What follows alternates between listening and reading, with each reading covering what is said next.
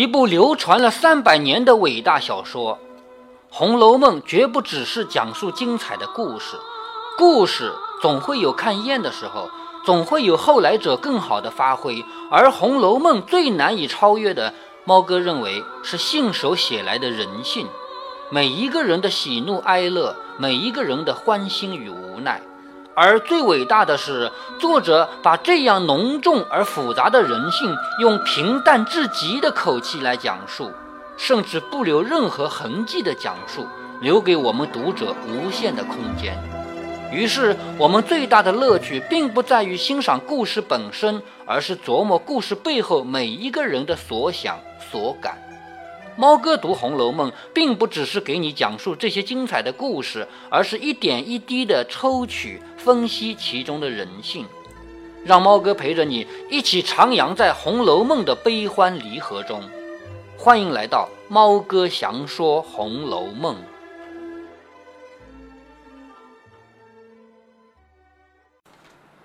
好，我们看到贾家的这个年啊，快要过结束了。古代的过年是多久呢？是从腊月二十二一直过到正月十五。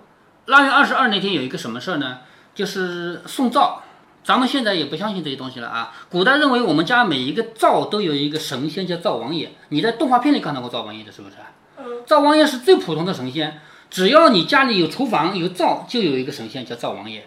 那这个灶王爷呢，他一年到头在你家呢。腊月二十二这一天，他要回天上去。去干嘛呢？呃，好像是，呃，告诉呃天神和这个这一家之前一年的情况。哎，对对对，跟天上的玉皇大帝说你们家一年过得怎么样。所以呢，腊月二十二这一天，有很多人把那个糖往那个灶王爷的嘴上抹，为什么？为了让他说好话。对，说好话啊。这一天就那那有些人啊灶上天的灶王爷的像，那个能够抹在像上吗？就抹在那个画像的嘴上。灶王爷是什么模样的啊？我们我小时候我们家都有。等到我小时候呢，就是贴一张纸的了。再早以前呢，是有一个雕像放在那个，就是土灶头，不是上面有这么大的小孔吗？是不是？放在那个上面啊，那叫佛龛啊，放那上面。那等到我小时候呢，就只有贴一张纸了。现在呢，连纸都不贴了，反正也什么都没有了。但是呢，到腊月二十二那一天啊，放爆竹还是很多的。你有没有注意过？到了腊月二十二那天，很多人在放爆竹。就是因为这个仪式还在，就是送灶的仪式还在，所以呢，拿点这个纸烧烧，就是反正不管是神啊鬼啊都烧纸嘛，烧烧纸，然后放放爆竹。好，这一天开始过年了，然后最隆重的是大年夜。大年夜按照风俗呢是整夜不睡的，叫守岁，就是守住这一年叫守岁。好像还有小呃年腊八。呃，腊八啊，腊八那个不是，腊八是腊八粥的那个不是小年。腊月二十那。小年呢？小年和大年是指的那个大年夜的前一天啊，小年夜嘛。然后到正月初一这一天呢，按照咱们这里的风俗啊，是互相拜年。你还记得我带着你出去挨家挨户走吗？嗯。是吧？这是咱们这里的风俗啊，一家一户走，跟他们说祝你们新年快乐，身体健康，祝你们赚钱发大财。然后说，哦，好，给你一根香烟，给你一颗糖。像你这样的人给糖的，像我这样的人给香烟的，是不是啊？啊，挨家挨户这样过来，当然他们也会来我们家啊。这样一上午结束了，这个仪式结束了，下午就是随便嗑嗑瓜子，喝喝茶，互相之间走访，就是这种简单的走访到这儿就结束了。接下来就是挨家挨户吃饭了，是不是？啊，吃饭呢，亲戚多的人能吃到正月十几、二十几，亲戚少的人嘛，就正月五六七八就吃完了。现在亲戚没有以前多了啊，以前的亲戚很多。那么到正月十五，这个年就过完了。这里《红楼梦》里面。十五这一天，贾母在这里摆了十来席，十来席什么概念啊？十来桌，每一席旁设一个鸡，鸡上设的炉瓶三室。什么叫炉瓶三室呢？就是焚香用的这个香炉啊、香盒啊这些东西啊。每一个席旁边设一个鸡，鸡上放的这个焚香用的东西，焚着御赐的百合宫香。御赐就是皇帝赏赐的，宫香就是皇宫里的香，就是这一天他们家烧的香是皇宫里这种级别的宫香。又有八寸来长、四五尺宽、两三寸高的点着三十布满青苔的小盆景啊，其实就是盆景。这个盆景多大呢？八寸来长，以前的一寸是两点三厘米，八寸的话就是十七八厘米，对吧？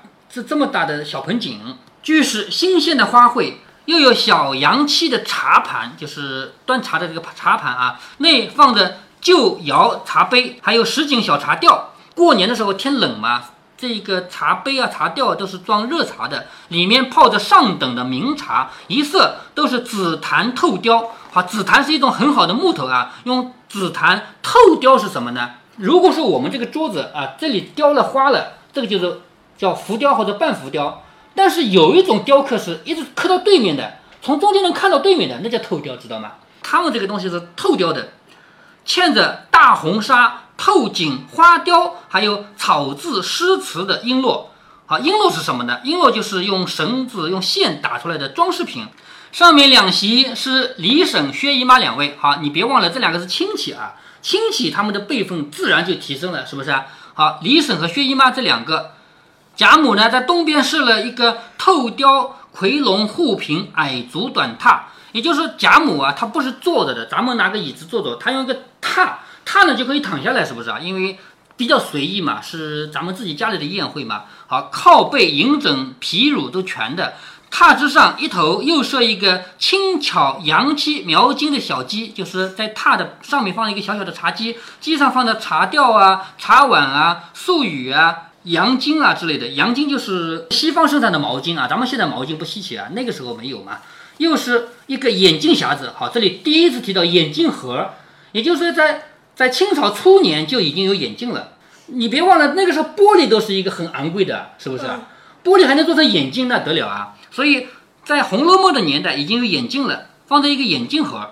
贾母歪在榻上与众人说笑一回，又自取眼镜向戏台上照一回。就是看戏嘛，她拿起眼镜来看一看，又向薛姨妈、李婶笑着说：“恕我老了，骨头疼，放肆啊！什么意思啊？就是按理说我得做得好好的陪你们，但是我年纪大了嘛，你原谅我一下，是不是啊？好，恕我老了，骨头疼，放肆，容我歪着相陪吧，就是我这样歪着陪陪你们吧。又命琥珀坐在榻上，拿着美人拳来捶腿，就是叫琥珀来给我捶捶。美人拳是什么东西呢？就是两个锤。”就是不用自己的手来敲的，用那两个锤敲的，叫美人拳啊。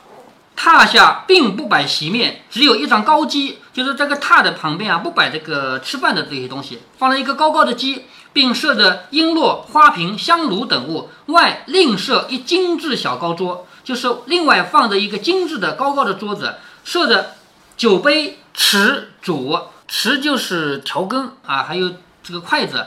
将自己这一席另设于榻旁，命宝琴、湘云、黛玉、宝玉四个人坐着。你看，这四个人总归是他心肝肉。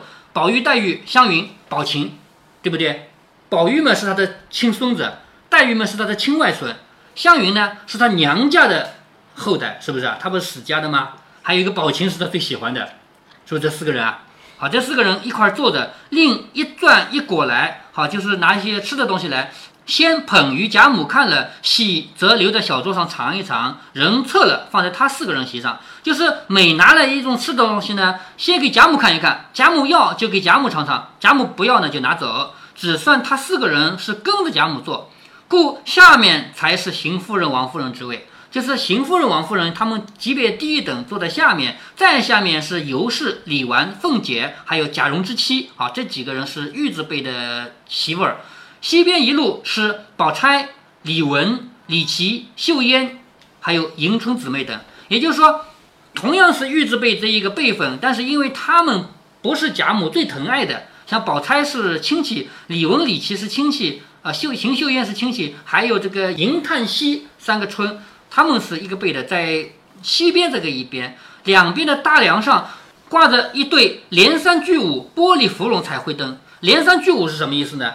就是一组灯，咱们家这个灯，你看就一个，但是你有没有看到过人家吊灯这么多？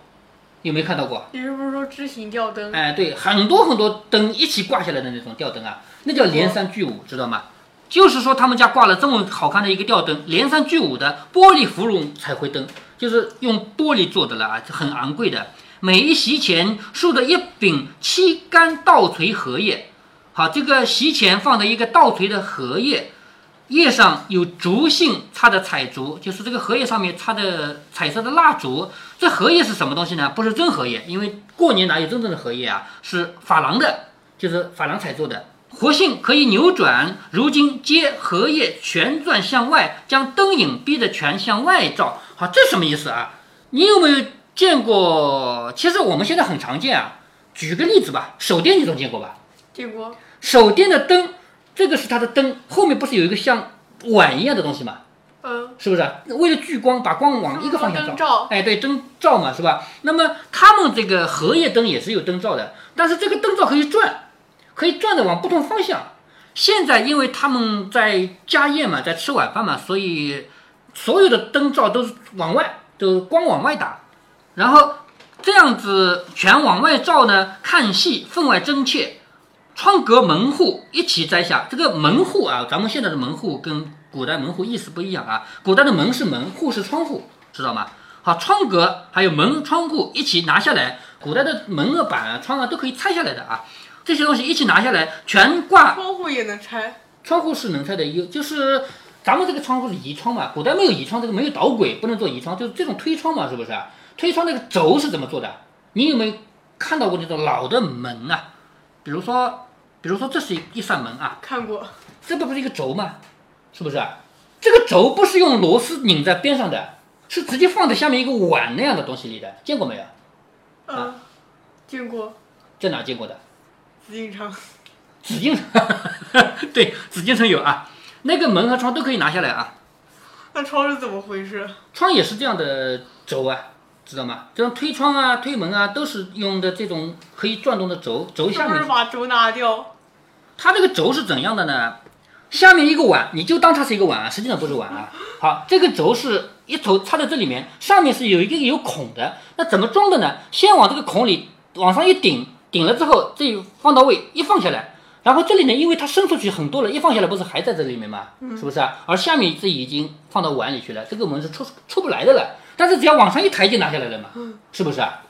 古代拆门很简单的，我都会拆的，往上一抬拿出来了，是吗？所以你说装一把锁就能防贼嘛？我把旁边拆了，知道吗？嗯。好，这里为什么把门窗全部拆下来？那那个门板是怎么装上去的？什么门板？门不就是门板吗？啊，知道了吗？那门板是怎么连着它轴转的？门，如果这是一一块一块板做成的门，最边上这一个轴和这块板之间是连连在一起的，这个轴是上面长一点，下面长一点出来，嗯，知道吧？好，他们贾家为什么今天要把门啊这些窗啊全拆掉呢？拆掉以后视野宽广，可以看戏，明白了吗？所以家里请了个戏班子嘛，所以把这些全拆了，然后挂满了彩绘各种宫灯，锅沿的内外两边全游廊啊、灶棚啊，将各色的羊角啊、玻璃啊、戳纱啊、料丝啊，或者绣、或画、或堆、或抠、或捐、或纸糊灯挂满了。因为这一天你别忘了，这一天是元宵节，挂满了各种灯。前面说到的这些都是灯的做法：羊角、玻璃、戳纱、料丝，还有绣的、画的。堆的堆是指那种用用堆沙工艺做出来的灯啊，还有抠的捐的，就是制作工艺，还有纸柱灯挂满了。锅上几席便是贾珍、贾琏、贾环、贾从、贾蓉、贾芹、贾云、贾玲、贾昌等，也就是说，在外面还有几席是男人，知道吗？贾母也曾差人去请族中男女。什么叫族中男女呢？除了咱们自己家最亲近的这些人以外，还有一些人他也姓贾。但是跟我们离得有点距离。我举个例子吧，像贾云，是不是？贾云他也是贾家人，但是是贾族人，不是他们贾宁国府、荣国府的人。贾母也曾派人去，不是他，嗯，那贾府嫡传。哎，对，不是嫡传啊。好，也曾派人去请这些人，但是他们不来。为什么不来呢？有的人是年纪大了不想热闹，有的人呢家里有人不方便的。比如说腿脚不方便啊、生病啊之类的，有的人呢是生病的，有的人是不想来的，有的人是一看你们家这么富贵，我们家这么穷，我不好意思来的，对不对？我为什么跑到富贵人家去丢人去呢？我这么穷，是不是啊？也有这个原因不来的，甚至于有的因为恨王熙凤不来的，对不对？因为王熙凤这个人凶嘛，有人又恨又怕他，所以就不来。有的修口修脚不惯见人的，这种人就像你。又看到人不会说话的，是不是啊？修口修脚不惯见人。王熙凤不是很，呃，女眷吗？怎么会还见外人？啊，不是，是对于那个人来说，他们见贾家见荣国府的人，不就是见外人吗？那个不是荣国府的人呀，所以你请他来，等于让他来见外人嘛，是不是？听不懂。哎，你去请贾云来，是不是让贾云来见外人啊？因为贾云不是荣国府的人呀。对啊。是吧？所以对于那个人来说，他也不想见外人，所以就不到龙国府来了，还没理清啊。我不是说这个。嗯。我是想哈，嗯，王熙凤封着女眷哈，嗯，为什么会有他事？呃，如果是请别的人家的女人是可以请来的啊，只要不去请男的，因为我刚才举例子举了个男的嘛，你以为真的是请男的啊？好，好，也有这个原因，因此族众女的不出门吗？这种情况下，比如说到荣国府来一趟也是有的，你别忘了黄大奶奶不是到宁国府来过吗？你说她女的不出门啊，是不是啊？这种情况有的啊，就是走亲戚。啊，因此族众虽多，就是他们族里的人虽然多，女客来的只不过是谁啊？只有贾军的母亲娄氏，好带着贾军来了。贾军这个人前面出过场的啊，在读书的那一回吧，就是去闹学堂的那一回，在这里面也提到贾军的吧，在这儿是吧？啊，贾军的母亲娄氏带着贾军来了。男的呢，只有贾芹、贾云、贾昌、贾玲，这个四个为什么要来呢？因为这四个是王熙凤给他们工作干了。还记得吗？贾芹和贾云，你记得干什么了？是不是啊？那贾昌、贾玲干什么的呢？没提，是不是啊？嗯。但是注意啊，在脂砚斋的评语里面提到过贾昌、贾玲的，很有可能这两个人是干什么的呢？是配药的。为什么呢？为什么？因为在第三回里面，你还记得林黛玉刚进贾府的时候，贾母问她说：“你常吃些什么药？”她说：“我从会吃饭就吃药，是不是啊？”然后说现在我吃的是人参养荣丸，对不对？然后贾母说正好我正配着呢，叫他们多配一料就算了。有没有这个台台词啊？有啊，有。这个时候，脂砚斋在旁边用红颜色的笔写了一句话，说为苍灵伏笔，就是第三回写了这一句话，正好我正配着呢，叫他们多配一料。这个是为贾昌、贾玲的故事打伏笔，也就是说八十回以后肯定要提到贾昌、贾玲是配药的。但是因为八十回以后的故事我们看不到了，所以我们不知道发生什么事儿。然后还有人推测，这个是一家之言啊，推测啊，有人推测说，像赵姨娘这样的坏蛋去买通了贾昌、贾玲，在林黛玉的药里面下毒，这是猜测啊，不知道是真是假，知道就行啊。好，这里贾昌、贾玲、贾芹不合理，呃，不是赵姨娘她想的是，呃，让她。害死贾宝玉，这样他贾环就很啊会嗯来替代贾宝玉的位置，那跟那林黛玉有什么关系？赵姨娘要想害死贾宝玉，这是她的第一目标。但是她没有机会的情况下，如果能够害死林黛玉，那贾宝玉也不活了嘛？你看得出来吗？贾宝玉和林黛玉之间的感情有多深吗？是不是？哎，对，当然这是一家之言啊，这个我不认为这个猜测就是曹雪芹的意思啊。但是贾昌、贾玲是干什么的？我比较认可这个猜测。哇，那赵姨娘怎么知道啊？宝黛的关系？宝黛两个人是一条心，谁看不出来啊？连我们都看得出来，赵姨娘会看不出来啊？是吧？小时候呀，怎么可能看不出来？嗯，所有人都看得出来啊。好，这里提到了贾云、贾芹、贾昌、贾玲这四个人之所以也来了，原因是。凤姐儿给他们办事儿了，就是凤姐儿给他们工作，他们不能不来。当下人虽不全，在家庭的小宴中数来也是热闹的了。也就是，如果算一算这个家庭里搞的宴会，那这次是人最全的了吧，人最多的了吧，是不是？好，又有林之孝之妻带了六个媳妇儿，抬了三张炕桌。好，林之孝的老婆啊，就是林之孝家的，带了六个媳妇儿，抬了三张炕桌，每一张上搭着一条红毡，毡上放着选进一般大兴出局的铜钱。好，这个什么意思呢？这个抬了三个炕桌来，炕桌上面放的是一条红毡红毯子啊，红毯子上放的是什么？铜钱，就新的铜钱。什么叫大兴出局呢？就新造的。咱们现在经常到银行去换一些新人民币来做压岁钱啊，全新的给你做压岁钱，是不是？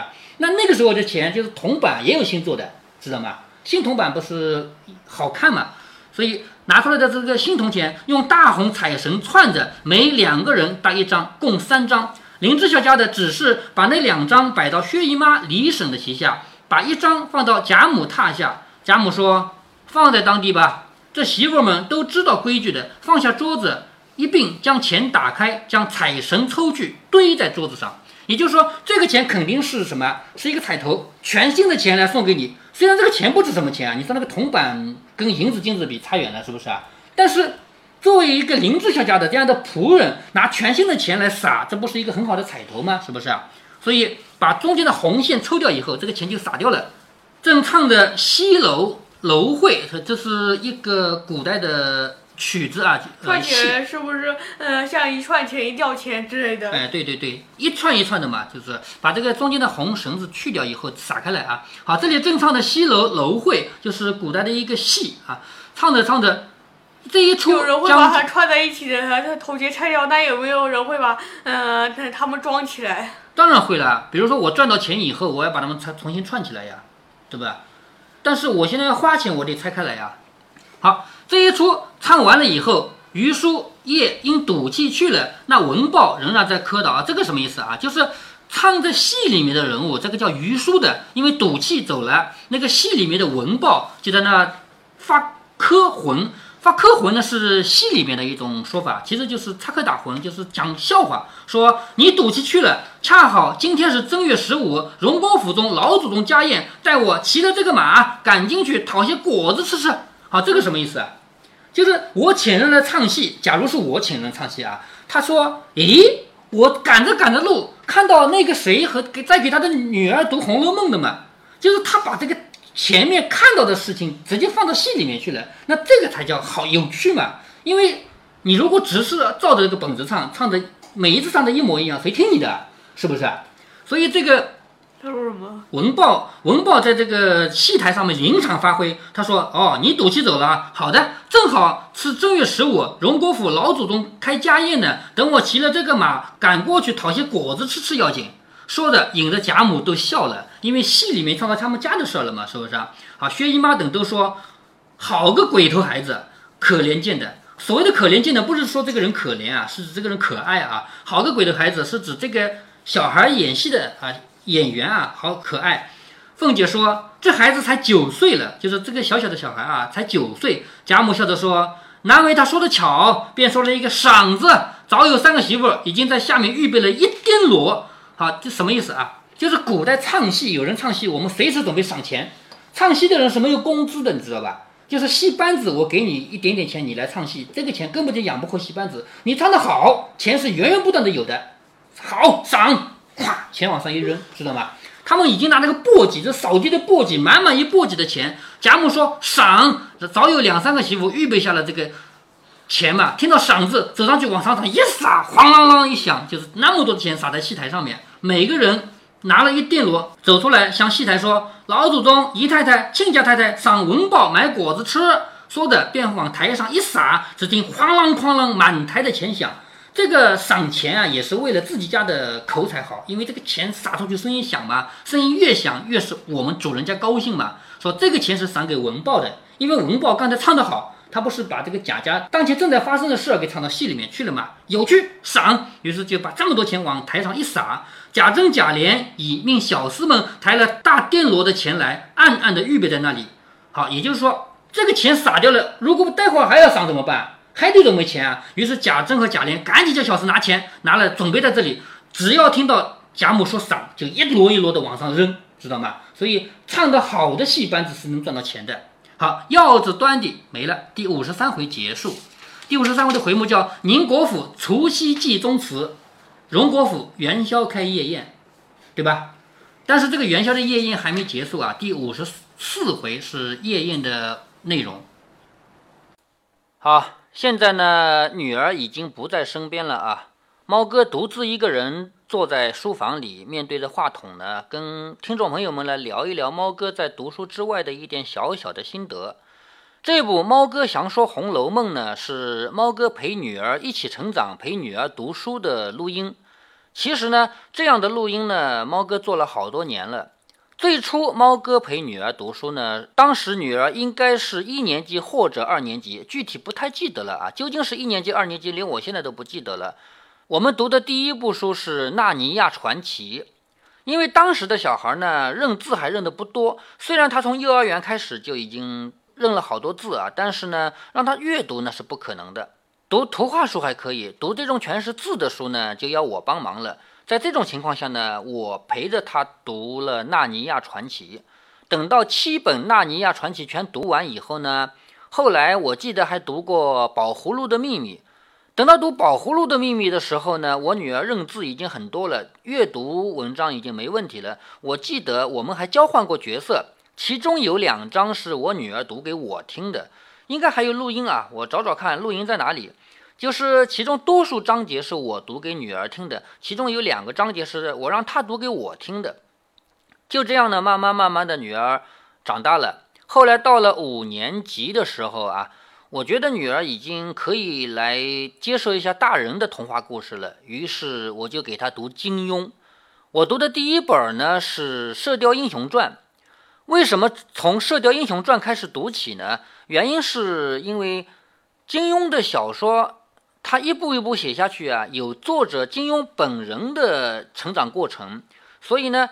如果让我读一部小说，我不会读《射雕英雄传》的，我会挑更典型的、更好的小说来读。但是我的计划呢是多读几本，所以呢，《射雕英雄传》一定是我的第一选择。虽然它不是第一部啊，但是它应该说是按时间稍微做点取舍的话，应该是我要选的第一部。它不是作者自己写的第一部啊，《射雕英雄传》的录音啊，猫哥全文录下来的是有的。